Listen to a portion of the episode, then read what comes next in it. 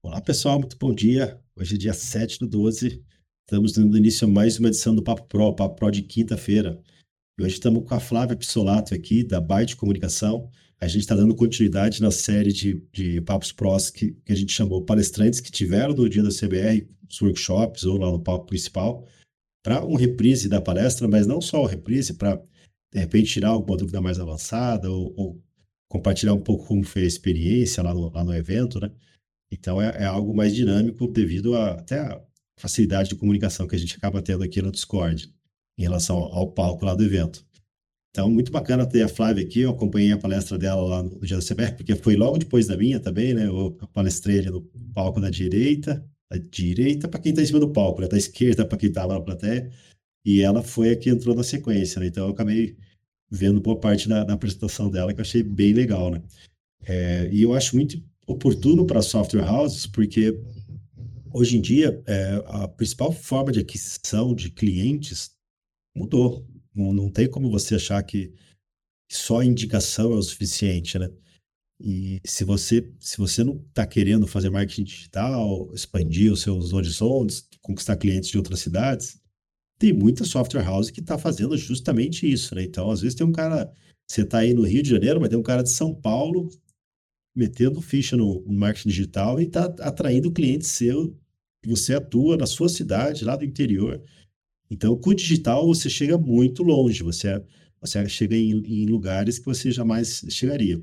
Acho que também tem que ter toda uma estratégia da software house de conseguir fazer essa instalação, né, de alguma forma, é, colocar um sistema lá de forma remota, e aí você pode ter uma, uma, uma rede de, é, de, de, de, pessoas que te ajudam nisso, né? Você, você pode ter várias estratégias, né? Então, então vamos lá, mais sem delongas, Flávia, seja bem-vindo aí. É, obrigado por ter aceito palestrar lá no dia da CBR. Primeiro, vamos, vamos falar sobre a sua experiência lá, como é que foi para você palestrar lá. Não sei se você já tinha tido um público grande, assim, um palco grande, telão grande. Assusta um pouco também, né, às vezes, né? Tá, tá, tá num ambiente desse, né? Oi, Daniel, bom dia, bom dia oficialmente para todo mundo, né? É, vamos falar um pouquinho da experiência. Foi legal, foi super diferente esse ponto, né? Porque a gente assim já tinha conversado assim digital bastante vezes. Tem gente, mas o presencial é outro clima, né? Ele é, já tive algumas experiências mais é, é foi nem na parte corporativa, mas mais na parte de educação né? Já tive bastante apresentações assim, mas palco desse tamanho, este tipo de público, esse tamanho de público, né? Essa produção foi, foi realmente a primeira vez e confesso que foi muito bom. Bacana. E, e assim, o seu, o seu assunto é, é um pouco novo para software houses na maioria das vezes. Né? A gente percebe que a, software house estão começando a olhar para marketing digital, mas ainda de forma um pouco tímida ou achando que ela mesma consegue fazer tudo. E, e que impacto que causou na, audiência que estava ali? Como, como que você viu a reação do pessoal? Olha, Daniel, eu vejo assim, é, é, eu acho que a gente tem dois polos muito grandes quando a gente fala de software house, né? Olhando para o conceito de marketing, né? A gente tem as gigantes, né, que já estão muito lá na frente com uma estrutura de tecnologia, de marketing, de tudo isso, porque já olharam para isso lá atrás, porque tinham a estrutura necessária. E a gente tem as software houses que são menores, que estão crescendo, que já cresceram, digamos, no modo antigo, né? Mas estão precisando olhar para esse cenário agora, estão precisando olhar para o marketing de uma outra forma né? Não apenas aquela divulgação básica, né? Mas sim como um, um ponto muito estratégico da empresa, né? E trazendo a brincadeira que eu trouxe lá, Robson tá aí, me perdoa, Robson, não vou falar mal do tráfego pago, tá? De verdade, pelo contrário. Mas Mas, assim, a gente precisa olhar que o marketing não é, né? Criou-se todo um cenário nos últimos anos de que marketing no ambiente digital é, é, é, é anúncio pago. E não é só isso, né? Ele é um ponto-chave, um ponto lá na frente, mas se você não tiver todo um aparato, todo um preparo por trás, toda uma visão estratégica antes dele, a chance de você mais gastar dinheiro à toa do que ter resultado é muito grande. Entendeu? E a gente, é. assim, a gente aqui no meio, eu tenho certeza que gestores de tráfego sofrem muito com isso também. Né? Porque a gente discute, a gente troca muita figurinha, a gente troca muita figurinhas assim com essas funções. A gente tem o gestor da agência, tem outros conhecidos também. E é um sofrimento para todos os lados, né? Porque às vezes a pessoa não tem a visão do que precisa e só, ah, não deu resultado. Mas e aí, o que a gente fez para dar um aparato nisso, para reforçar, né? Para impulsionar todos os pontos? Então, é isso que eu gosto de trazer e mostrar para as pequenas, ou para as menores, ou para quem está começando, ou para quem está olhando para isso agora, a importância de você começar certo, de você criar uma estrutura baseada realmente mais forte né? Para que tudo seja mais eficiente por consequência. Bacana. Funciona muito quando é bem direcionado, né? Porque a gente sabe que algumas software houses atendem vários segmentos, né? Eu brinco assim de, de funerária até posto de gasolina. E aí não adianta você fazer uma propaganda extremamente generalista, você, você não vai falar com ninguém, né? Você vai gastar dinheiro e ninguém vai se ver naquilo. A, a audiência na internet hoje, ela é muito fácil da pessoa pular, né? É diferente de uma, de uma propaganda de TV que o cara é obrigado a assistir ela. A não sei que ele levante, sai da frente da TV, ele acaba, ele acaba vendo aquela propaganda. Na internet ele arrasta pro, o dedo para o lado e, e, pula aquilo, né? É, mesmo as do YouTube, o pessoal tem, tem que ter toda uma ciência para saber, para fazer o cara querer ver o, aquele vídeo ali, né? Ou seja, o, o, você tem que ser um marketing que a pessoa queira consumir ele, né? Você tem que fisgar ele de alguma forma, né? Exatamente, ele precisa ser uma coisa, ele, ele é o que a gente chama de interruptivo, né? Você, e outra coisa, você não está procurando, né? É muito diferente, entendeu?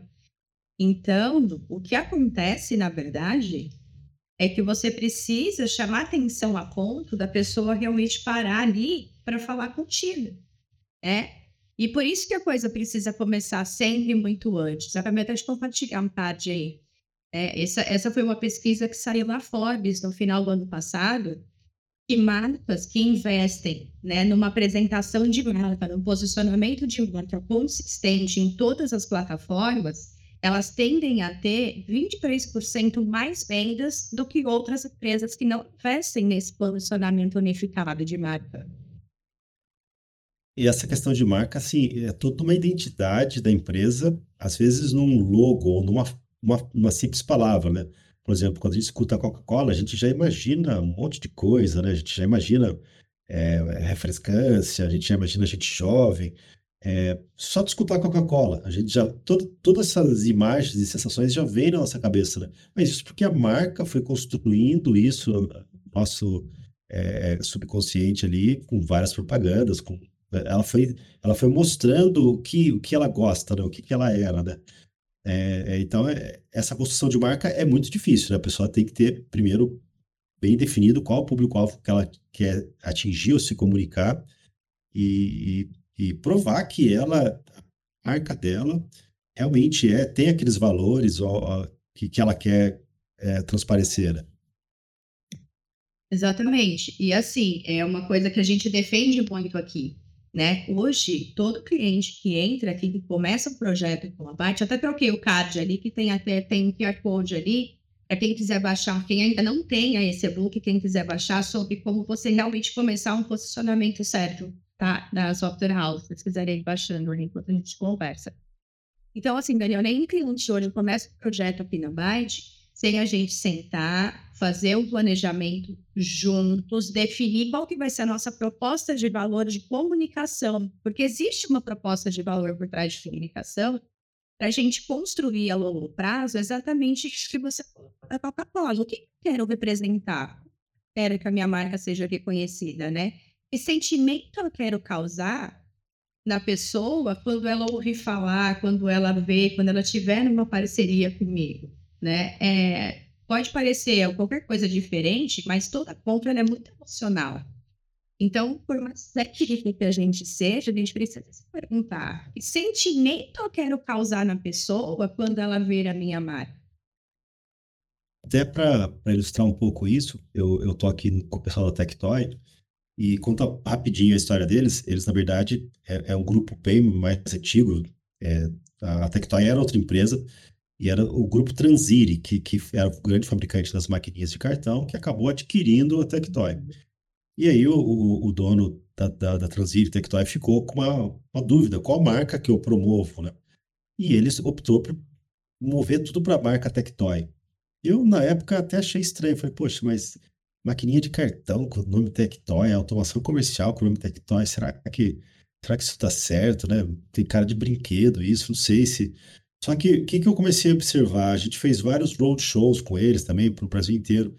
E todo lugar que a gente chegava, às vezes com a camisa da Tectoy, assim, alguém no aeroporto, o pessoal recebia a gente com um sorriso. Poxa, vocês são da Tectoy, nossa, que legal. Pô, então, assim, a própria marca já invoca um sorriso na pessoa, que você começa uma conversa muito melhor se a pessoa está com essa predisposição, né? Então, é, é, apesar de ser uma marca antiga que não está muito associada a esses produtos que eles estão comercializando hoje, vai ter a linha Tectoy Home, Tectoy é, Automação, Tectoy Games, vai ter várias linhas. Mas a, a conversa acaba sempre começando com um saudosismo, com um sorriso, que eu achei interessante isso, né? A, a marca invoca isso. Exatamente. E foi estrategicamente, acho que foi uma decisão muito acertada. Porque traz para gente, a fase que a gente está, a gente vê Tectoy, ela traz para gente aquela sensação de nostalgia gostosa. E eles conseguiram trazer um ponto de reinvenção muito interessante, aproveitando esse gancho, né? Agora, para a software house, que, que valor que você acha assim que ela tem que transparecer na marca dela? Eu imagino que seja performance, confiança, agilidade, é, segurança, são, são valores que ela tem que prezar, né? Como que ela comunica isso para a audiência dela? Daniel, é assim. É, a gente não tem como uma receita de bolo, por exemplo, de valores que são essenciais é, valores da empresa em si, eu acho que é muito, é muito particular de cada um. Né? A gente tem essa, essa base que é uma coisa meio que geral, né? Que é a segurança, confiabilidade e tal. Mas tem aquelas empresas, isso assim, isso é que assim. Mas temos software houses, cada empresa tem a sua, que é onde a gente precisa pegar inicial. Como, por exemplo, assim, a gente tem software houses aqui, por exemplo, que o grande diferencial de calor da comunicação que a gente trabalha é o orgulho que ele tem de participar da trajetória de crescimento do cliente. Ou seja, ele faz questão de pegar o cliente menor para ajudá-lo a crescer. É, tem software house que a gente trabalha e o que é mais forte para ele, faz total diferença, é a a base de, confi de, de confiabilidade de dados. Então, para que defender mais importante é o DNA de confiança, de confiabilidade. É, aí faz todo sentido, né? Se, se o público-alvo do, do, produto dele é, por exemplo, uma loja de shopping, ele vai ter que ter na marca algo que invoque essa questão de, de modernidade, de jovialidade, de, de, de gente bonita, né? É, agora, se, se ele está fazendo um software para banco, o mais importante é a robustez, a segurança. Né? Então, as marcas têm que. Até o formato do logo, a, a fonte que ele usa para escrever a marca dele, ele tem que transparecer isso. Né? Tudo, tudo comunica. O feedback do pessoal pergunta que o microfone estava baixo. Melhorou, gente? Legal. Então, assim, eu vou ir aproveitando o, os nossos conteúdos aqui e vou colocando alguns prints tá? Uh, então, assim, tudo comunica. E quando a gente fala de comunicação para você aparecer, a gente fala muito de posicionamento. Eu vou pedir para todo mundo dar uma olhadinha no card. Eu vou tô colocando aí no chat, tá? Que fala muito de posicionamento. E como que isso transparece? Então, a gente tem ali do lado esquerdo né, a, a Porsche, se não me engano, uma Ferrari, e o Fiat Mobi. Ambos são carros, né? Ambos são carros, ambos estão se comunicando com o seu perfil de público, porém, são perfis de público e identidades completamente diferentes. Se a gente for trazer isso para o mercado, para o segmento de software house, por exemplo, a gente tem software houses que vão se comunicar com o perfil de público totalmente distinto do outro. E tudo isso tem que estar muito transparente, aparente e claro no tipo, no perfil de comunicação que você faz. Isso vai, uh, uh, isso manda no tipo de fotografia que você usa, no tipo de identidade de fonte que você usa, nas cores que você usa, como você apresenta, né? Então, esse contraponto de imagem mostra bem a, a, as possibilidades de diferenciação e como elas precisam se ajustar ao perfil de público que você vai atender. Então, a gente pode trabalhar com duas software houses que atendem segmento de supermercado, por exemplo, e a, comunica a comunicação de uma precisa ser bem diferente da outra, inclusive. Elas falam, elas têm valores diferentes, têm uh, estruturas diferentes e podem falar supermercados diferentes. É interessante. Um, um às vezes está focado no mercado maior, alto volume, vários caixas, outro aquele mercado mais alto padrão, poucos caixas, né, mas com ticket mais alto. Exatamente. E vamos pensar naquele que vamos, vamos imaginar que eles estão falando os dois do mesmo supermercado, do mesmo, do mesmo perfil, assim. Só que eu tenho uma software house que foca no valor de preço baixo, e eu tenho uma software house que foca no valor do atendimento próximo. Entende? Elas têm o mesmo perfil de público, mas o valor delas muda o tipo de comunicação que ela precisa fazer, mesmo sendo o mesmo tipo de público. Essa, essa questão de, de, preço baixo, eu nunca sei se é uma boa estratégia, né? Ficar, eu sou o preço mais baixo, eu sou o preço mais baixo. Porque sempre vai ter alguém mais, mais vendendo mais, ba mais barato. E, e, aí você, é um valor que você, tá, você não está vendendo o seu valor. Eu lembro bem, na época que o Brasil tinha três cervejas é, do Brasil inteiro. Era Brahma, Skol, Antártica, tudo igual a cerveja. Só tinha, só tinha cerveja Pilsen e poucas marcas. Qual que era o marketing do bar? A cerveja mais gelada da cidade. Todos os bares pintavam assim na parede. Aqui tem a cerveja mais gelada. Porque toda cerveja era igual. É, qual que é a dificuldade de você pôr uma cerveja para gelar? É zero. É você tem um freezer bom, você tem um monte de gelo. Então, não, você não está vendendo qualidade, mas eles tinham qualidade para vender mesmo. Então, é, é, é, era um marketing inútil, né? Você falar isso. Era uma obrigação deles servir cerveja gelada. Então, esse do mais barato... Exato, é basicamente uma obrigação. É, só uma coisa assim que não agrega tanto valor, né? O cara vai comprar uma coisa porque é barata. Tem muito valor ali, né? Não, não, pelo contrário, não tem valor nenhum, né? Porém, ele decidiu ser o mais barato do mercado. Se é uma decisão para ele que faz sentido, mas normalmente não faz, porque ela está uh, ela tá exatamente no contraponto do não ter valor. Né? Porque aquele, aquele, aquele investário que ele vem por preço, ele vai. A partir do momento que tiver um outro concorrente por cinco reais mais barato, ele vai. Exatamente. Porque aí você é. mesmo ensinou o cliente a procurar o mais barato, né? Você mesmo deu essa mensagem. Exato. Exatamente. Né? E aí a gente traz assim esse processo de construção, né? Como é, é, é legal você olhar desde o começo. Todo mundo quando vai montar sua software house olha ali para o logo, né? Então eu tenho aqui, por exemplo, três, três exemplos ali de logo que falam de soluções. E eu trouxe de, eu trouxe a questão de soluções porque a gente tem bastante empresa que usa, né? Essas soluções. Você, não você jogou algum, você usar. Você jogou algum slide? Coloquei CAD aí, vê se carregou. Acho que não chegou ainda. É, tá Sobre o posicionamento. O do logo é... Não. Não, não, Coloquei depois. É, vê se falta dar um enter. Eu copiei ele de novo. Acho que não chegou aqui, não sei se para vocês. Copiar de novo, então. Vamos ver se vai. Ah, agora chegou dois. agora chegou dois. Vamos tirar um, então. Mas deu, mas deu para deu ver aqui. Um.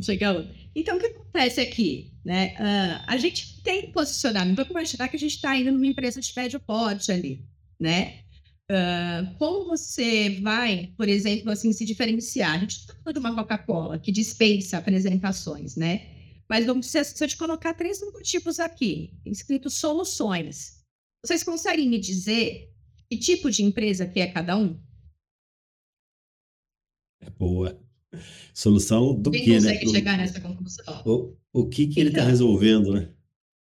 Está resolvendo o quê? De quem? Para quem? Entende? Se ele está num evento muito direcionado, ou, ou se a comunicação dele está aparecendo num lugar muito específico, tudo bem, fica meio que automático.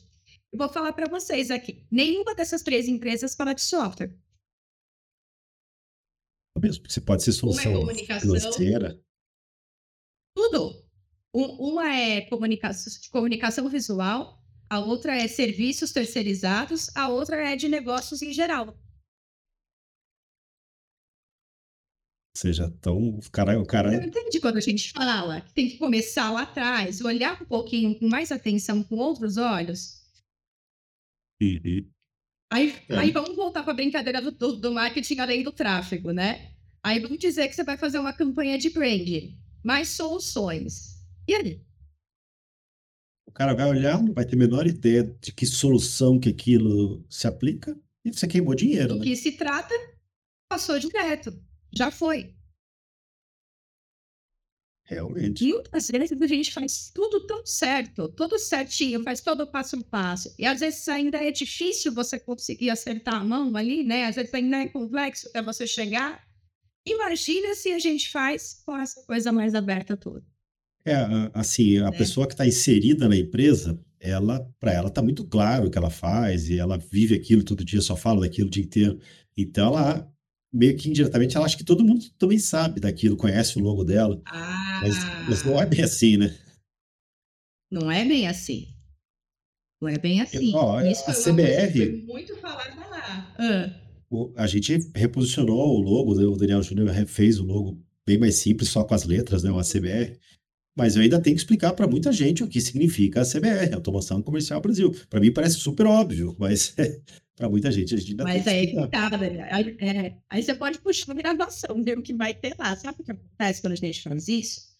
É uma coisa extremamente delicada, porque o que é óbvio pra gente não é óbvio pra outra pessoa. Tá muito longe Sim. de ser óbvio, né? Aqui, ó, até achei o slide. Vou até colocar. tá na hora. Não é óbvio para outra pessoa, né? E, e a gente exemplifica isso com duas coisas muito simples aqui. Essa imagem da direita, por exemplo, é uma imagem. A gente usa isso aqui quando você vai apresentar um material de uma, uma criação, um material de design, a gente usa uma imagem de banco de dados que vai com uma marca d'água para o cliente aprovar se gosta daquele perfil de imagem.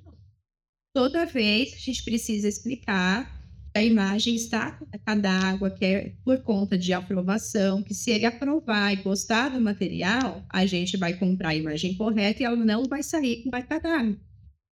Porque já teve várias vezes que a gente teve a questão do cliente, do, do cliente comentar: ah, mas tem uma marca d'água na imagem.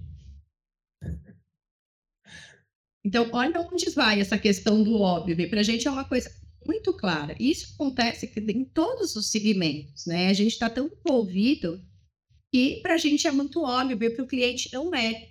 Então, a pergunta que fica é o quanto você está deixando de tirar dúvidas do seu cliente, falando algumas coisas que são muito óbvias para você, mas que para ele não tem clareza nenhuma. Na, na hora do marketing, tem que tomar. A gente também não pode se estender muito, né? Para a mensagem não ficar longa demais, ou às vezes o filme tem que ser curto, Sim. mas é, ela tem que ser muito clara, né? Ela, ela tem que deixar. é, não pode deixar de dúvida do que aquela empresa faz e o que ela vende, né? E para quem se destina. Exatamente. Eu vou voltar um pouquinho, Daniel, que tem duas observações aqui, duas perguntas do pessoal para a gente responder. Ó, do Jé, que trabalha em casa, não tem funcionário, ele está iniciando. Então, na cidade dele tem uma cinco software está sendo difícil para ele conquistar clientes, tem muito cliente que é muito antigo. e tal. O sistema LP dele, ele fala que não é, obso- não é obsoleto, que é menos obsoleto do que alguns outros que tem na cidade, e que no caso dele a indicação vale mais do que a qualidade propriamente dita.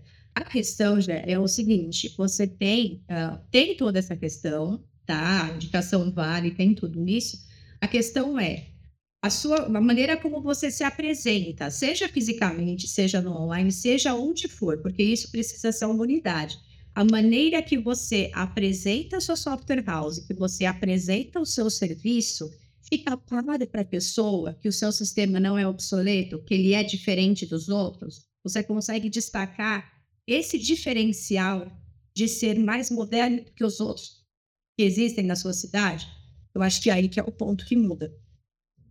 Porque muitas vezes não é o melhor que vence, é o que se comunica melhor, porque ele se apresenta melhor as vantagens que ele tem do que os outros.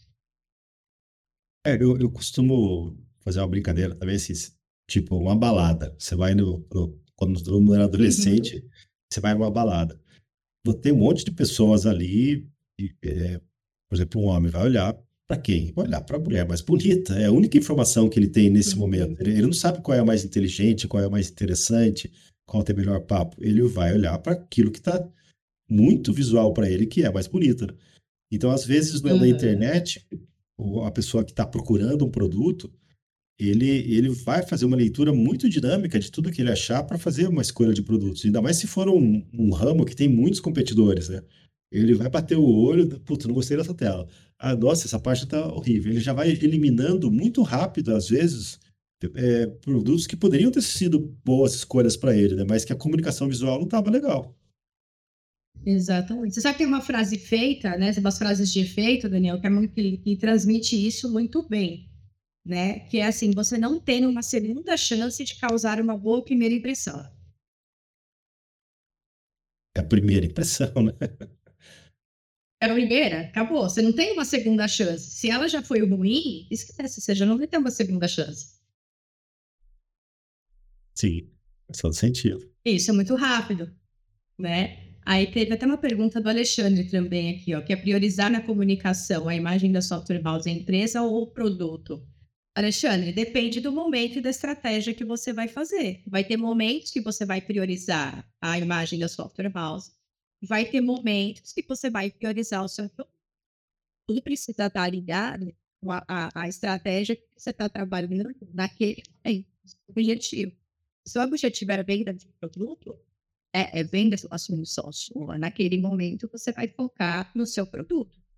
Se, o seu, se a sua prioridade vai ser trabalhar o posicionamento da marca para ganhar valor na marca, né, para que a empresa como um todo seja vista como diferenciada, você vai trabalhar mais a imagem do software. Eu, eu acho que aí também tem que ver o que está funcionando, né? Eu, eu, vejo, por exemplo, o caso da, da PayGo. Hoje a marca, a, a empresa de TF se chama PayGo. Mas quando ela nasceu, ela se chamava NTK. E o produto dela era o TFP Go. E, e ficou tão ah. forte, todo mundo só falava pegou, pegou, pegou, que alguém muito sabiamente, quando, quando o C6 comprou a, a NTK, falou, pô, por que não estamos usando esse nome horroroso NTK? Sendo que pegou fala muito mais do que a gente faz, né? Só de você ler o nome já dá para entender o que a gente está fazendo. Então, eles aboliram Exato. a NTK e, e fizeram o rebrand todo com Paygo. Exatamente. É, é bem assim. Esse não, foi, não tem um ou dois casos desse, não. Teve muito, né? Uh, vide que a gente tem ali coisas assim que vêm de muitos anos. A gente tem Band-Aid, a gente tem Gillette, né? E ninguém sabe o nome do produto. Ficou, fixou tanto aí que uma, a BIC, por exemplo, precisa vender Gillette, se você for pensar por esse lado. Né? Tamanho é a, a questão é. ali. E como que isso precisa ser comunicado, né? Sim. Ela não pode falar lâminas de barbear, ninguém vai saber direito o que, que é. Se ela fala gilete, ah, tá bom. É, tá bom. O, Diego, o Diego postou ah. no chat aqui um exemplo de reposicionamento web, né? de marca que eu achei péssimo. O nome local web não era tão legal, né? Até tinha uma brincadeira do pessoal que chamava de local, é, local web, quando dava pau, parava tudo, eles chamavam de local web. Agora eles mudaram para LWSA. É até difícil de pronunciar. Eu acho que faltou, faltou um cara de marketing aí. É complicado, né, gente? Eu não sei, tem algumas coisas que quem reposicionou a marca também ontem, que foi toda a divulgação, foi Vitaú. Eles também entraram com uma reposição, só que de marca, de nome. Eles né? mudaram o logo, tipo, né? Ficou mais arredondado. Eu né? acabei de receber um comunicado. É, eu achei Exatamente. Mas eu, eu, assim, eu acho que assim, o nome da empresa, de, de, modo geral, eu acho que vem até junto aqui, né? Eu trago a questão mais da, da mídia social, mas que passa um pouquinho de tudo. Só me diga se carrega a imagem aí. Tá? Chegou, aqui já. Então, aqui a gente está falando de mídia social, mas isso vem para o nome da empresa, para o logo também. Quanto mais curto e mais fácil, que tem a ver com o seu segmento, é muito maior vai ser a chance das pessoas memorizarem, das pessoas lembrarem disso fazer sentido. E vem muito de acordo com isso que a gente está conversando, né? Então, você vê, as coisas se conversam. O que a gente está escrito aqui para mídias sociais, ela fala também o que a gente falou aqui do logotipo soluções, soluções, soluções, né? Então, assim, a gente precisa ter uma descrição, precisa ter alguma coisa que deixa claro. Quando você ainda não tem um posicionamento do perfil Itaú ou Coca-Cola, né? Que todo mundo já é unânime que você sabe do que se trata, e fica claro qual é o seu segmento de atuação. Né? Qual que é o seu diferencial ali? Tem alguma Mas coisa? Até ali eles já até ali eles já queimaram muita grana para todo mundo saber o que aquilo faz, né? Ah. Eu, mas você, você, falou da, você falou de novo dos logos lá, com soluções, soluções. Como se alguém fosse criar um logo escrito problemas embaixo, né? Falando problemas. Lógico que toda empresa está vendendo solução, né? Então, Totalmente mas você sabe, tem, tem um outro cuidado bem, bem interessante que a gente precisa ter quando a gente fala com essa questão logo, que eu vou mandar um outro pedaço. Foi o único slide que eu mandei pedacinho. A gente precisa tomar cuidado ali um negocinho chamado duplo sentido. Porque a gente pode virar uma certa piada também. The Apareceu aí? Doctors, é. The Computer Doctors. Nossa, que logo. Então, obviamente, aquilo é um você. Mas são é. cuidados, gente, são cuidados assim, que a gente, às vezes a gente está né, tá desenhando, a gente está olhando só de uma visão, com a nossa visão, para você estar tá muito claro no que está ali. Daqui a pouco uma outra pessoa olha, e para ela, tão de repente, ela enxerga outra coisa, e a gente precisa tomar cuidado com o que, que ele enxerga ali. Existem empresas que até avaliam mundialmente se aquela palavra não é um palavrão em outro país, né? Outra coisa, né? É, eu, eu não sei, eu, eu não sei qual, qual montador agora que lançou um carro que o nome é Pica, uma coisa assim. Imagina no Brasil esse, esse carro, né? Ó, já viram um tipo de piada, né? Já nasceu piada, já, né? Já nasceu piada, esse daí. Então, assim, é, é, e tudo isso vai trazendo cuidados que a gente precisa tomar, né? Eu tô aproveitando, gente, bastante aqui, não tô perturbando vocês com prints, não, mas é que eu acho que vai ilustrando muito do que a gente está falando também. Não, eu né? quebrei toda a sua apresentação, né, Flávia? Fica à vontade para puxar o assunto. A gente está encaixando, imagina, mas tudo está fazendo sentido. Então, é, é mostrando para vocês como faz diferença a maneira de comunicar. Esse é um case que ele estava lá, inclusive, viu, Daniel? Ele estava rindo dele mesmo lá na primeira fileira. Legal. Nesse caso aqui. ele estava tirando foto e dando risada. Ele falava, não, não acredito que era assim que eu fazia. É, esse, esse, lado da, da, da, esquerda é como ele, é como era o perfil ali da, da, da rede social dele antigamente, né? Então, esse foi um caso que a gente fez, precisou fazer um reposicionamento de uma maneira completa ele é um sistema para pizzaria. Só que até então ele não se enxergava como um sistema para pizzaria, ele se enxergava como um sistema de service. E era aquele caso, poxa, mas se eu colocar como pizzaria, eu tenho restaurante, eu tenho lanchonete, eu tenho hamburgueria, como é que vai ficar? Né? Então a conversa desse não estratégica que a gente teve foi assim: você não vai perder, você não vai deixar de atender esse outros, esses outros segmentos. A questão é que o seu posicionamento vai passar a ser de especialista para pizzaria. Uma vez que mais de 90% da base é pizzaria. Né? Então, assim, faz sentido a gente posicionar a nossa marca e a nossa comunicação para esse segmento chave, né? Onde eu me destaco. E não significa que você precisa obrigatoriamente falar não para os outros se você não quiser. Ele, ele pode até de repente, reposicionar o mesmo produto com outro nome, com outra identidade visual, para pegar outros Exato. ramos, né? Outra parte. Se bem que porque... tem, mas ele já entendeu que também não faz sentido, não, não tem essa necessidade, porque o volume não, não até então, uh, só, o dele é construído para pizza. Atende alguns outros? Atende, mas ele foi construído para tá, entende? E aí você pega um dono de pizzaria que está procurando um sistema, ele vê uma foto de um hambúrguer, ele fala, pô, isso aqui não é para mim. Eu vou procurar outro é pra sistema. Exatamente. Então, assim, é, é, no lado esquerdo, aí você pode ver o perfil antigo, era uma coisa toda baseada. Aqui, ó, ilustra bem, Daniel, que a gente conversou lá no começo da questão do valor da comunicação. Ah, precisa passar uma seriedade, uma segurança no software. Isso, mas ele também precisa passar o valor da, da empresa e o seu público. Então, ele continua passando ali algumas coisas, tem o azul ainda, tem a sobriedade, tem a questão do- das informações técnicas que ele demonstra autoridade, mas de uma forma que a gente traz a pizza para a parte da comunicação, a gente fala de uma maneira mais divertida, porque esse pessoal ele é mais, mais aberto a esse tipo de coisa, eles são mais abertos a memes, são abertos assim a essa ah, esse tom assim um pouco menos formal, né? Então assim, na verdade, o que, que entrou aqui? Outra coisa importante, cor também comunica, né? Então, acho que para falar pizzaria foi crucial a gente trazer o vermelho nesse caso. É, as formas geométricas aí de triângulo remetem a um, um corte de pizza, né? Não sei se foi essa. pizza. Exatamente. Né? Então, a gente sempre usa esse contexto retangular, a gente manteve o azul para fazer o papel da sobriedade do software, que ele tinha bastante. Nesse caso aqui, a gente fez a alteração de cor, inclusive, no logotipo. Interessante. Muito bacana. A gente entrou com ele lá ainda. Então, você vê, mudou logotipia, mudou identidade, mudou. Foi, foi bem uma, uma, uma, uma transformação aqui bem grande nesse, nessa questão de posicionamento.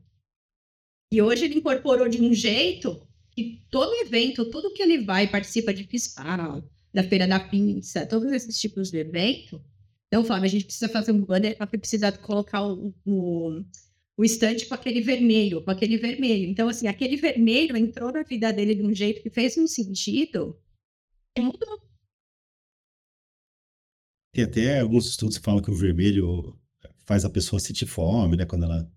É da fome. vermelho. É, é, é, é, entra um pouquinho já na linguística, né? Da sensação e tal. Que as coisas causam sensações, elas representam, né? A, a questão das sensações. É. O Diego está falando aqui da questão do ambiente social acaba influenciando e mudando a marca. A questão do Duolingo que abraçou os. Sim, Diego, é, é, precisa, precisa entender muito a questão do público, né? Hoje a gente, se você tem um público assim mais jovem, mais descontraído, vale muito a pena você trabalhar com essa, com essa coisa dos memes, com essa linguagem mais informal. O que você não pode, por exemplo, é usar um perfil baseado em meme para falar com diretores de banco. O, o Discord mesmo acabou mudando um pouco o logo dele, porque todo mundo achava que era um porquinho, um nariz, um nariz de porquinho. Daí eles deram uma reestilizada no, no logo deles, né? Mas eles. é, mas a própria interface do sistema, né? Por exemplo, o Discord a gente usa aqui para CBR, suporte. Eu vejo que dá para usar para empresas, mas pela interface dele a gente percebe que ele foi projetado, que ele foi projetado para os gamers, né? Do meu áudio. Vocês estão me ouvindo? Estamos ouvindo agora.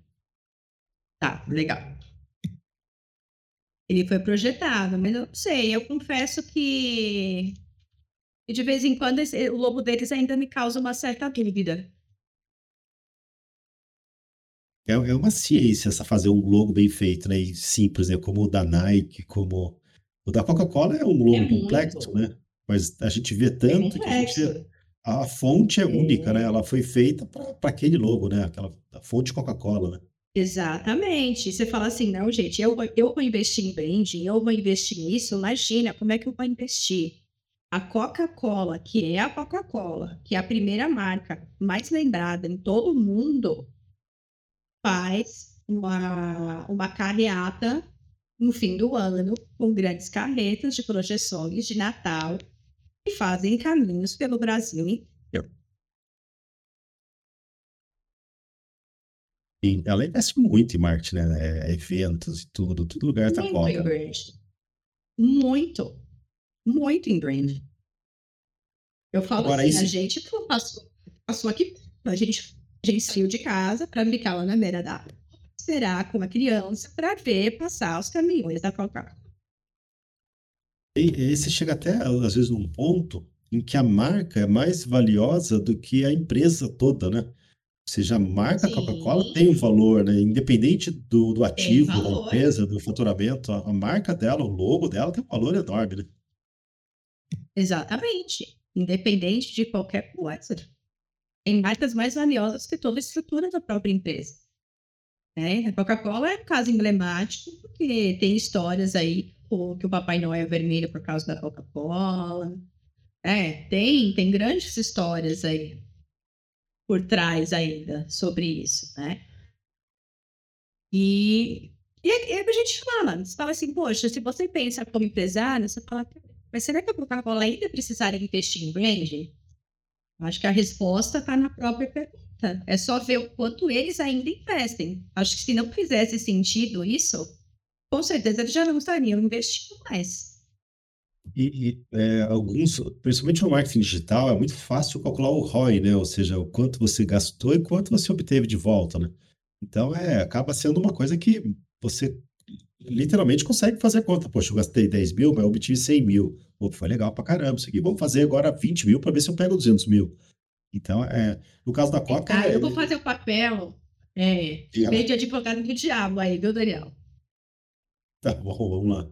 Porque o que acontece muito, a gente tem uma, uma grande, um grande problema nesse meio e muitas vezes é, é, o conflito com o comercial, né? Porque o que acontece? O marketing investe, mas o dinheiro entra, entra pelo comercial. Fala, você fala, por exemplo, se o cara não está conseguindo. Os leads estão chegando, mas o comercial não está fechando o negócio. De toda forma, mesmo que eles estejam, vamos dizer assim, quando você tem a entrada de dinheiro na empresa, quem que vendeu? Foi o marketing ou foi o comercial? É, é eu, eu, eu vi uma palestra do vendedor Pitbull que ele fala que quem não é vendedor trabalha para um vendedor, né? Que, que é o cara mais importante da empresa. Né? Ele deixa de estar, tá, então. de certa forma, correto, né? Então, o que, que acontece? É, fica essa visão de que marketing é gasto.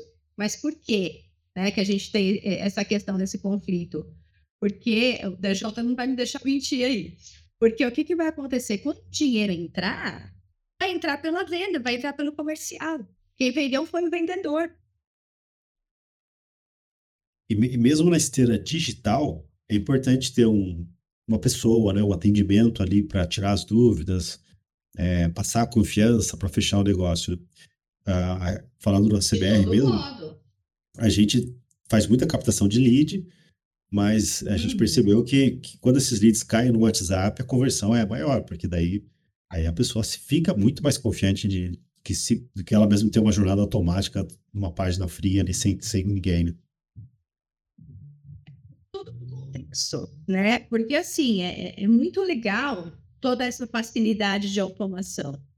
Mas a gente também gosta de falar com gente, né? Então eu acho que o grande, um grande, acho que a grande pergunta, né, desse momento que a gente está vivendo é como usufruir do melhor dos dois mundos, né? Até quando automatizar sem parecer toda 100% robô e até onde a gente ter é, performance com pessoas. Então, aonde essas duas forças podem se unir para que ambos sejam melhor, para ter melhor aproveitamento no que esteja o resultado, né?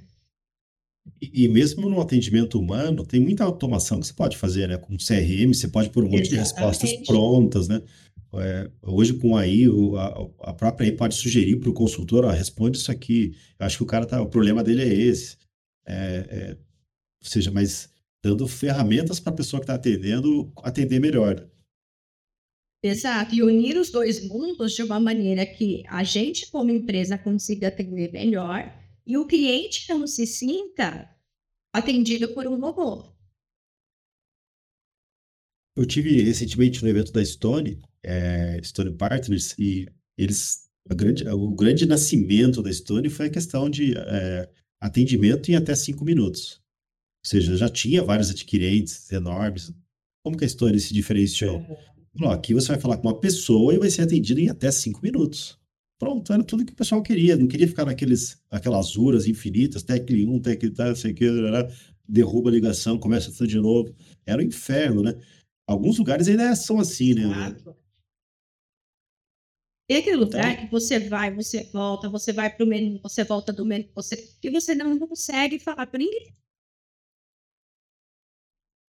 Ou seja, o cara pegou uma dor simples e, e que talvez para corrigir isso do lado da empresa foi teve que mudar uma estrutura enorme, mas foi o grande, talvez foi o grande diferencial dele para conseguir se destacar das, dos grandes players que já estavam bem estabelecidos.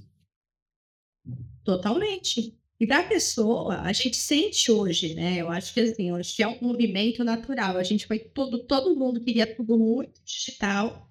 E talvez entendeu que, que a relação, às vezes, ficou digital demais. Né? Então, acho que as pessoas estão no movimento de voltar um passo para trás e achar um equilíbrio né? entre o digital, o humano, tecnológico e o humano. E para que também tenha, porque assim, todo a questão da empatia, do acolhimento, eu acho que faz sentido nessa transação. Né? E principalmente aqui, para quem trabalha com RP, com coisas mais complexas, precisa olhar muito para isso. Né? Sem dúvida, né? E, e, ter, ter um time de vendas humano ali que conversa com o lojista, passe confiança, né? Eu, eu, eu tinha um.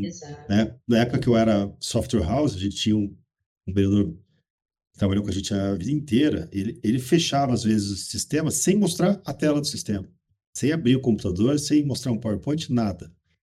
Como que ele conseguia fechar? Da confiança. Ele, ele passava confiança. Sabe o que acontece, Daniel? É, e isso é uma das coisas que a gente questiona bastante aqui também. A, a, as pessoas muitas vezes acham, né, software house que para vender o software, isso você pode pegar é, é, muito nos sites das empresas, né? ah, vamos fazer um site da empresa. Vai botar uma caixinha de software, como se aquele software fosse um software caixinha de prateleira, o cara vai pegar e vai botar no carrinho, né? E vai colocar lá uma lista de função de tudo que eles fazem. Então, tem lá uma lista com 50 isso aqui, 57 funções, e vai desde o cadastro do produto até a venda da conta. Aí fica um monte de informação ali que o cara, só de olhar, já tem preguiça de continuar na página e fica técnico. Aí é onde a gente volta naquela questão da cerveja gelada. Você não acha que talvez oferecer aquelas funções é uma obrigação? Uhum. Sim. O que, que você é... faz diferente daquilo? Aqui né? o cara já espera que tenha no seu software. Exato, aquilo é o que ele propôs. Então, assim, vamos deixar. Legal, o que, que eu faço de diferente?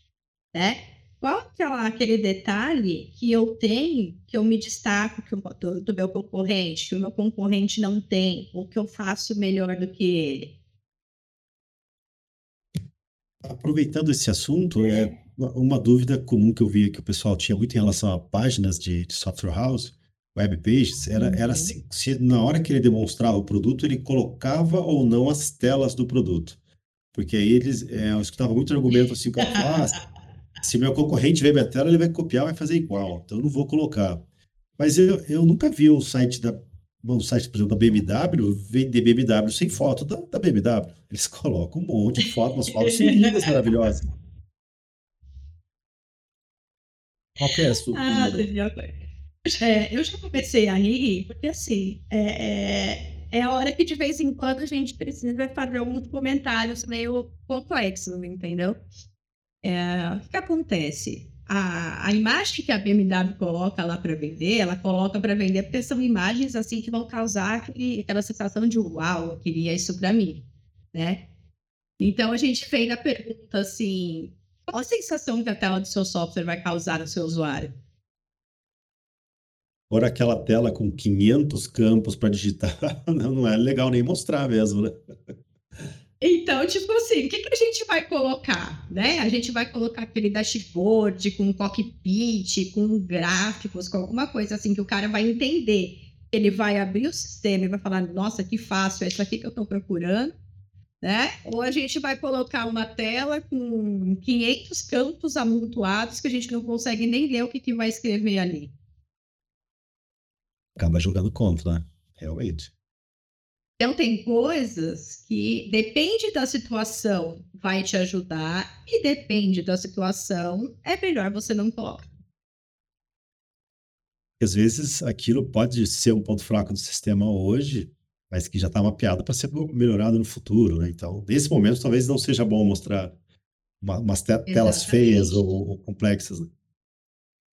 Ou antigas, né? Vamos, vamos imaginar assim que você trabalha muito que você é uma empresa moderna. Aí você vai colocar uma, uma, uma imagem de tela de um, de um Delphi 7 lá atrás, por exemplo. Entende? É. Você, vai, é. você vai ter um contraponto dentro Sim. da sua própria. Então, é, dá para perceber, sem resolução, sem, com poucas cores, né? O cara, olha. Exato. Isso aqui é antigo, né? Então, Ele já assim, associa a, algo antigo. Já associa o antigo automaticamente. Então, assim, se, se você faz isso e ele vê uma imagem e associa ao antigo, não adianta você escrever que você é uma empresa atual e moderna, que já foi. Ele é, não vai focar no que está escrito, ele vai focar no que ele viu na sensação que ele teve quando ele viu aquilo lá. Né? Exato, a gente volta na sensação que causa. Ah, o Entendeu? próprio logo pode causar isso, né? Se o cara tá com um logo de 1800 e bolinha, que não tá atualizado, complexo, umas cores estranhas, também vai causar uma sensação ruim, né? Exatamente. Às vezes, nem, às vezes ela não chega a ser exatamente ruim, mas ela é diferente da sensação que você precisa que cause. Entendi. Ela, ela não está ajudando no, no, no, argumentação, não está passando cultura, né? Não está passando a mensagem que você quer que passe, exatamente. E, e assim, e é, e é, um processo de toda empresa, nem a empresa tá, tá, tá fora dessa. E não é porque era ruim, mas precisa fazer sentido com o momento que a empresa está vivendo a gente mesmo. Antes do evento, até o bem do ano passado, até acho que foi novembro, comecinho de novembro desse ano mesmo, antes do evento, a gente também, aqui na Byte, a gente também teve uma reformulação de, de, de imagem, de identidade. Né? Então a gente também veio para uma posição mais moderna, para uma. Porque assim, na, naquele começo fazia muito sentido estar com a identidade visual que a gente estava. Mas foi assim, o, o, momento passa a pedir, você já começa a ficar um tanto que incomodado, já acha que aquilo já não está mais fazendo, já não está mais tão alinhado com o tipo de comunicação que você está fazendo, com o que você quer passar. Então, eu acho que vem muito natural essa necessidade de você mudar, atualizar. Agora, mexer no logo, na fonte, na, assim, no, até às vezes no nome da, da empresa ou do produto, é algo que muitas vezes vai, vai ter uma resistência dos fundadores, dos donos ali, né? Como que você consegue lidar com isso daí, né? Ou convencer eles e, cara, desculpa, mas isso aqui que você tem não se usa mais, tá muito feio.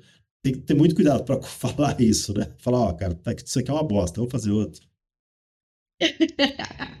Precisa ter muito cuidado. Até essa questão da tela, tem, tem hora que é muito complicado você falar, né? Porque às vezes a pessoa, aquilo, ela, ela vê como um filho. Você tá falando mal do meu filho, você tá falando do meu filho tá feio.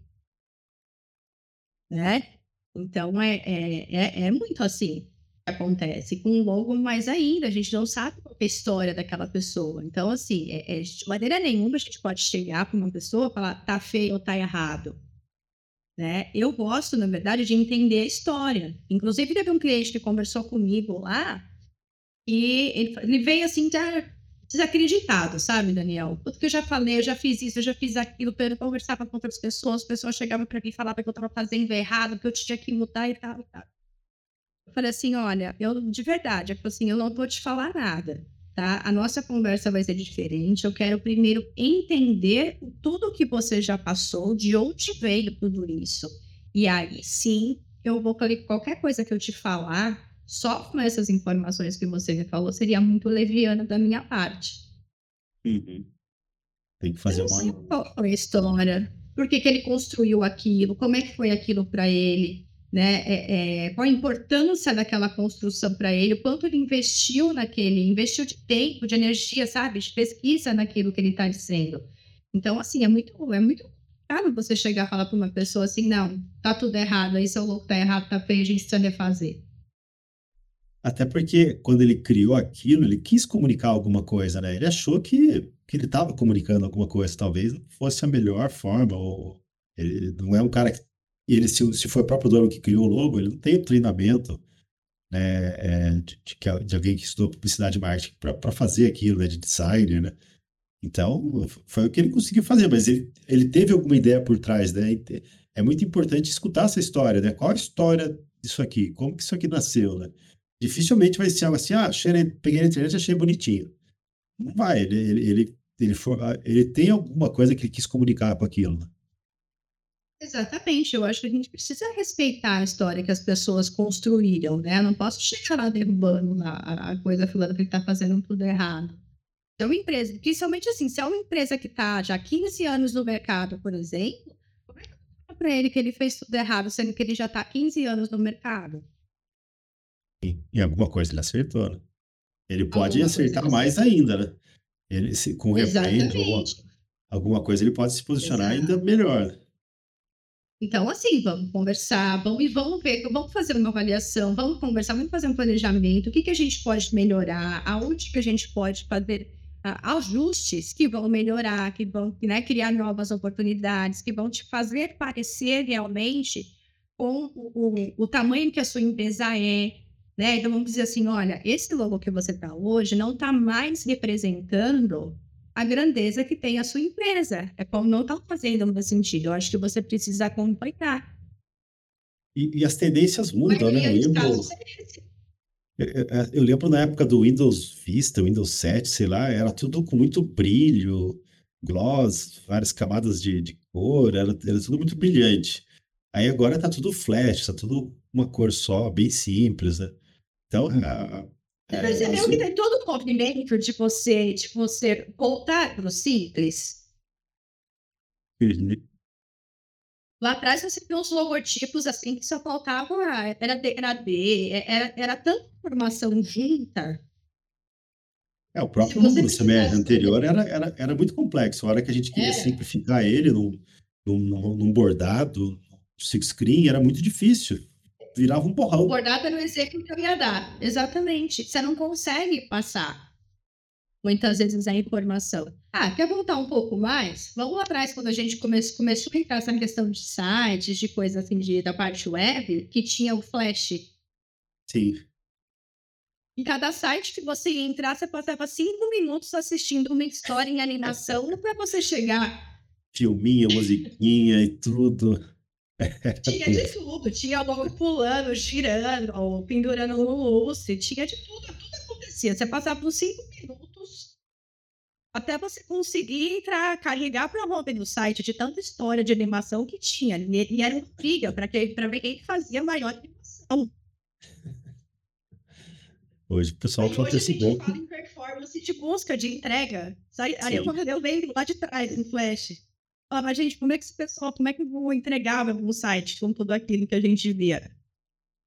É, na época era, era assim, entregar uma coisa nunca vista, talvez, né, fosse mais importante, né? era muita novidade toda, toda a internet. Né? E naquele momento fazia muito sentido. Não adianta agora a gente criar um site, por exemplo, e tem aquele texto que tinha lá atrás. Né? Então, é, é um processo todo, de, sempre é um processo de construção. Né? E pegando o gancho dessa questão do site, é, a gente entra muito aqui no resultado que ele pode ele pode entrar. Né? Então, eu falei assim, imagina agora o Google entregando algum site daquela época, né? E com isso, assim, eu trago um pouquinho da diferença de quando a gente fala de tráfego, de orgânico e pago. Né? Todo mundo pergunta, ah, mas sim, como é que eu faço? Qual é a diferença? Eu faço o quê? Então, o que, que acontece? Uh, você não escolhe um dos dois. O ideal é que sempre você faça os dois. Então, os dois são terapeutas. Eles têm funções, vamos dizer assim, uh, um pouquinho diferentes, né?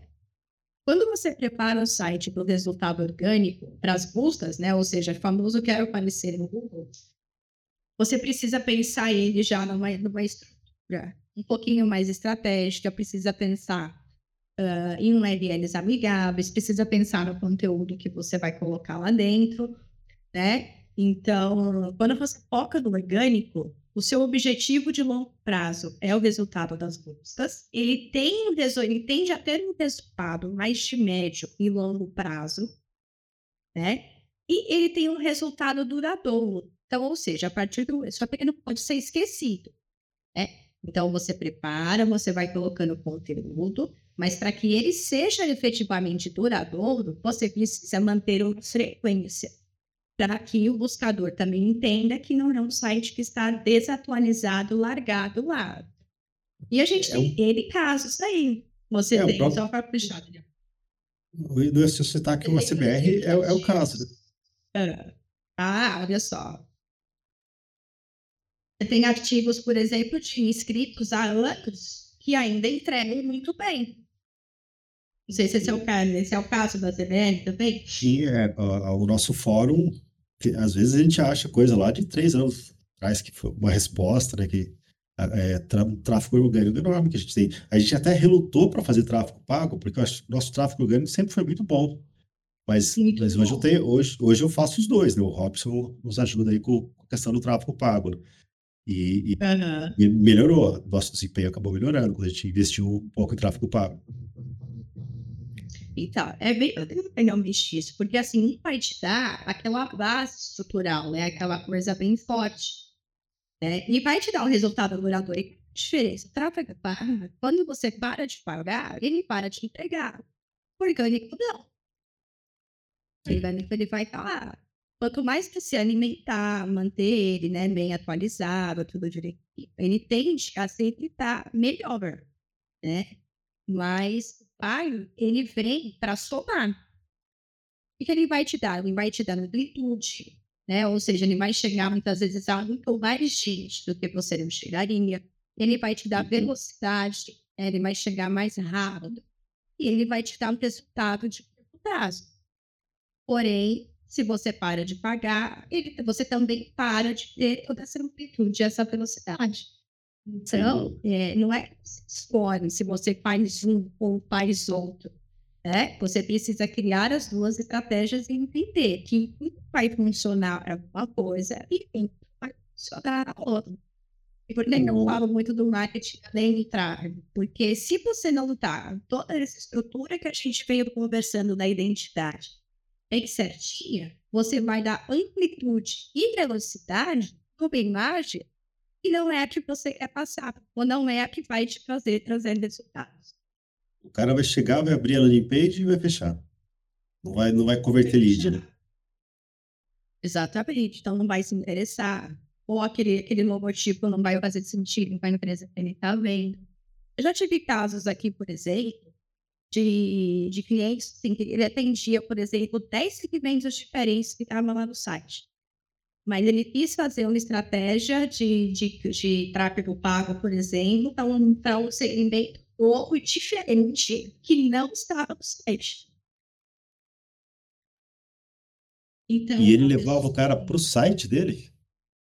Não, não. A gente levou para o landing page, mas o que aconteceu? Olha que assim, outra coisa muito, muito importante. Sempre olhe números avaliação reavaliação ciclo de PDCA é você olhar em cima disso.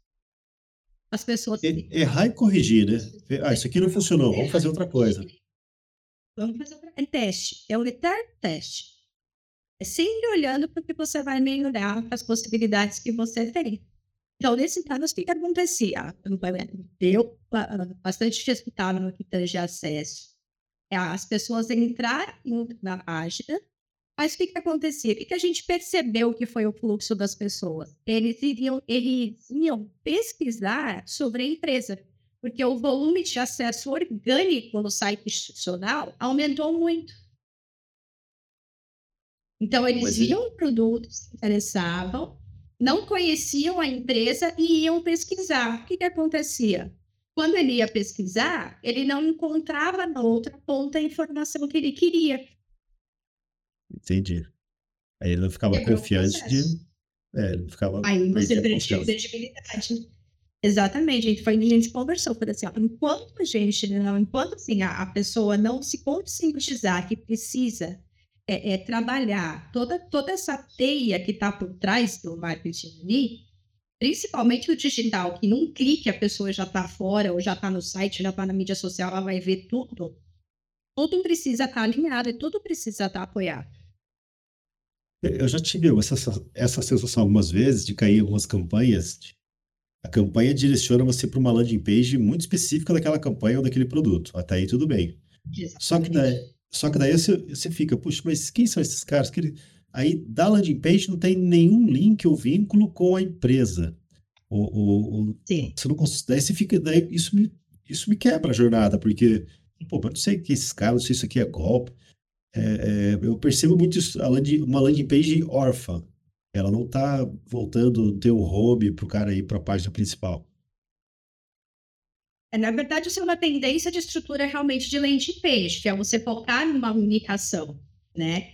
Uh, o que acontece é, nem sempre a pessoa vai clicar ali da primeira vez. Então, é, e foi o que aconteceu isso.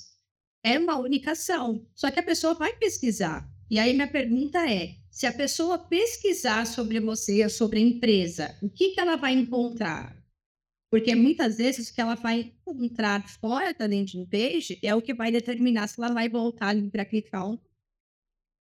E hoje em dia é assim, né? Se você pesquisar o nome da empresa, vai aparecer Reclame Aqui e aquele Juris Brasil, sei lá. Esses caras, não sei o que eles fazem, que eles ranqueiam no Google de forma absurda, né? Absurdamente. Absurdamente. Até isso tem que pensar, né?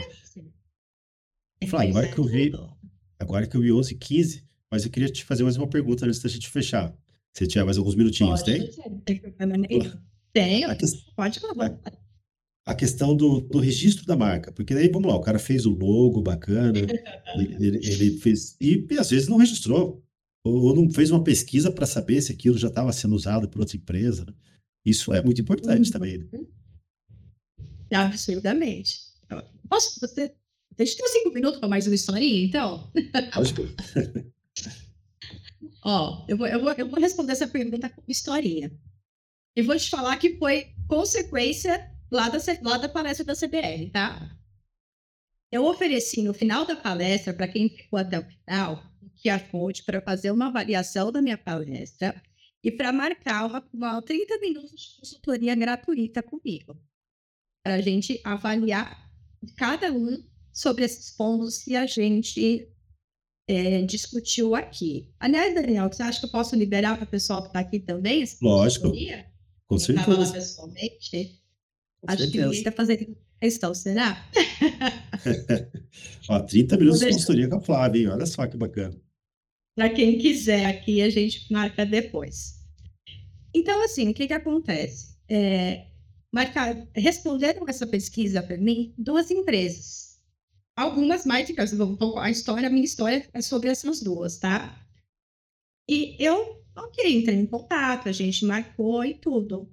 Nome de nome de quando pagar. Aí eu pergunto minha agenda, né? Falei, cara, se você está falando de cara, me perguntando, eu sou, meu nome é tal. Nossa, mas sabe quando aquilo começou assim, né? Estava marcado aqui, bom, enfim. Resumo da história para a gente não se prolongar. Eu marquei as duas empresas, uma para de manhã, uma para de tarde. As duas software houses. Esse nome. Puta coisa. Depois eu entendi depois eu fui entender, poxa, porque, porque assim, eu fui muito automático, né? Ah, eu tô falando com, com a pessoa tal. Ele, não, você tá falando com tal. Nossa, mas depois o telefone de, de uma outra pessoa. Mas enfim, continuei a conversa.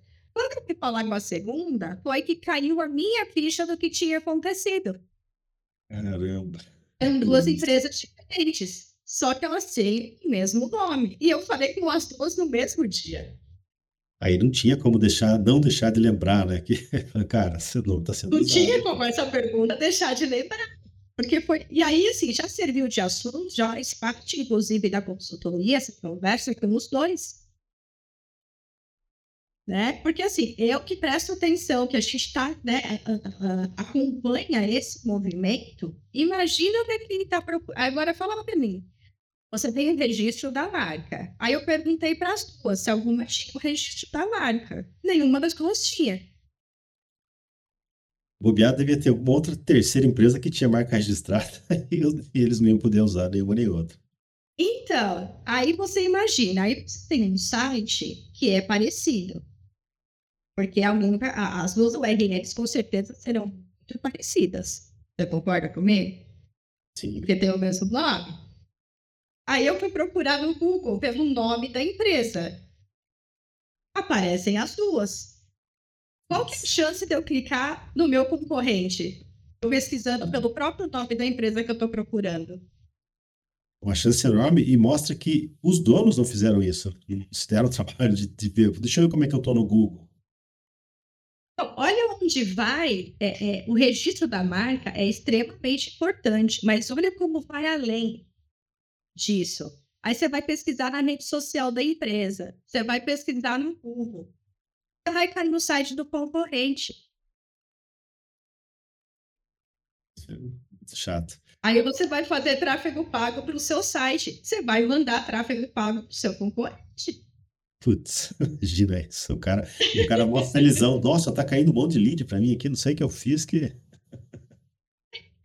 Então, não fez nada. Eles soltaram sendo confundido com, com o concorrente que está investindo.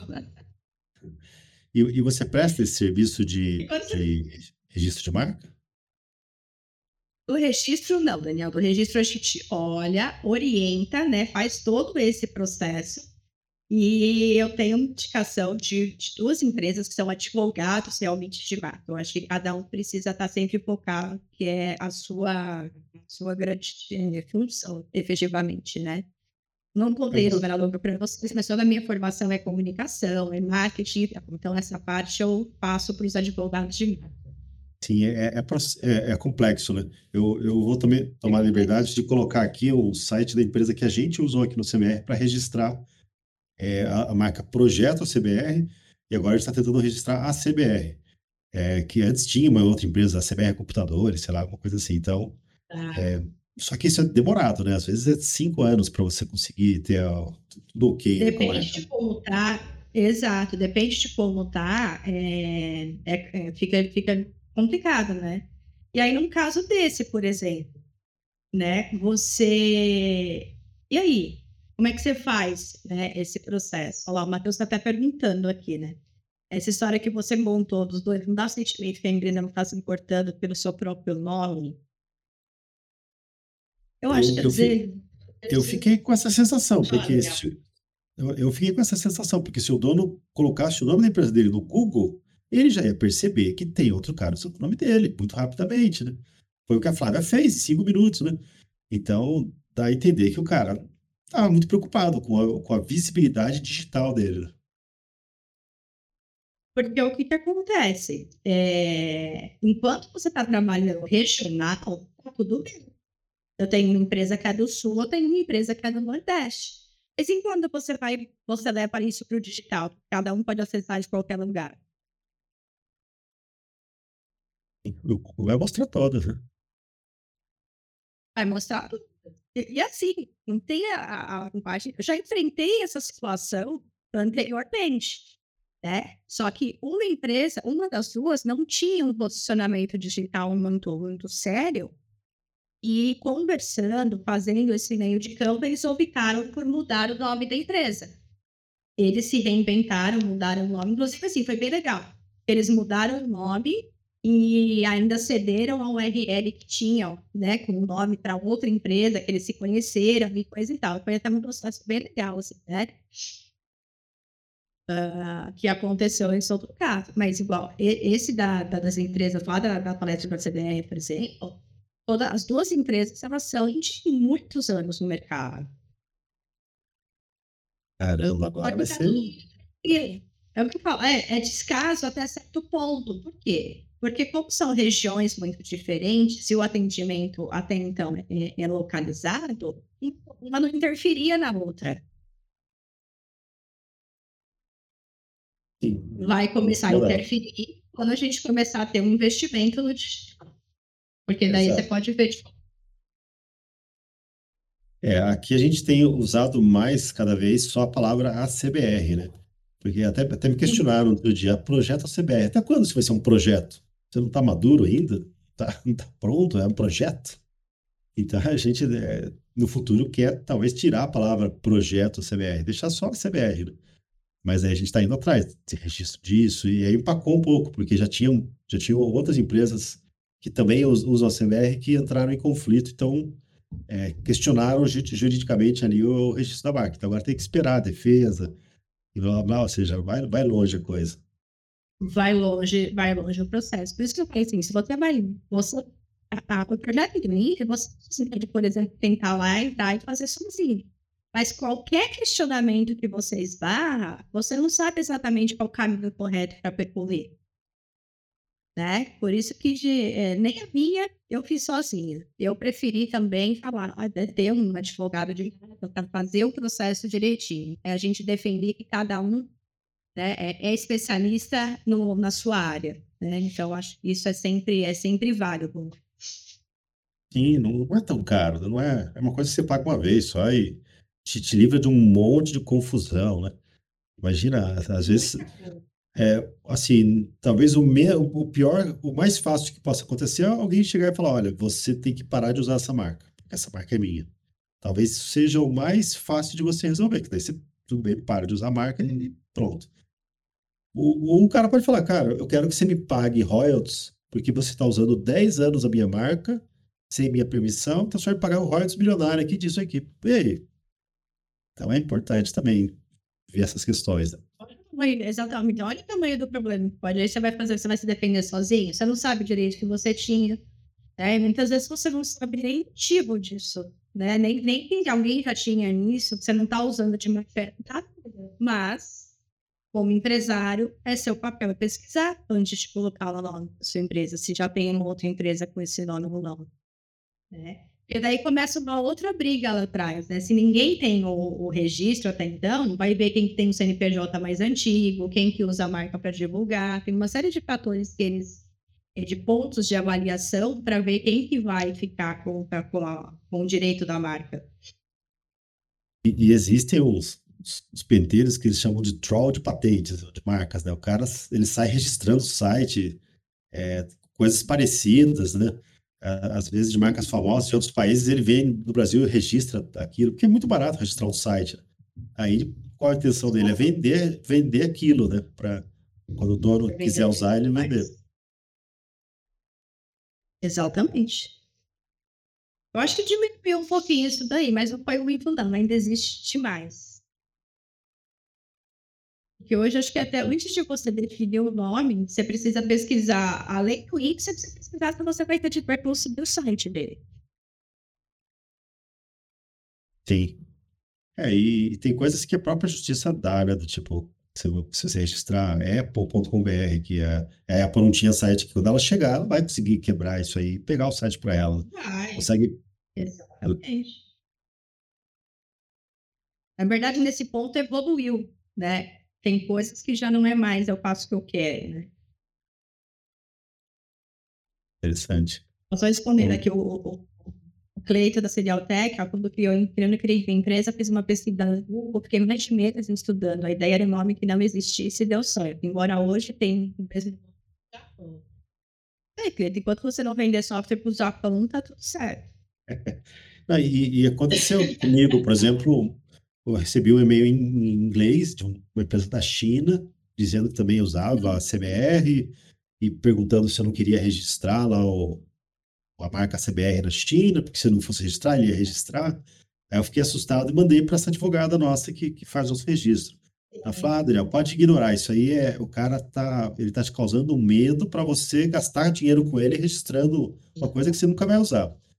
Se ele tá jogando um verde, né, para pesca. Né?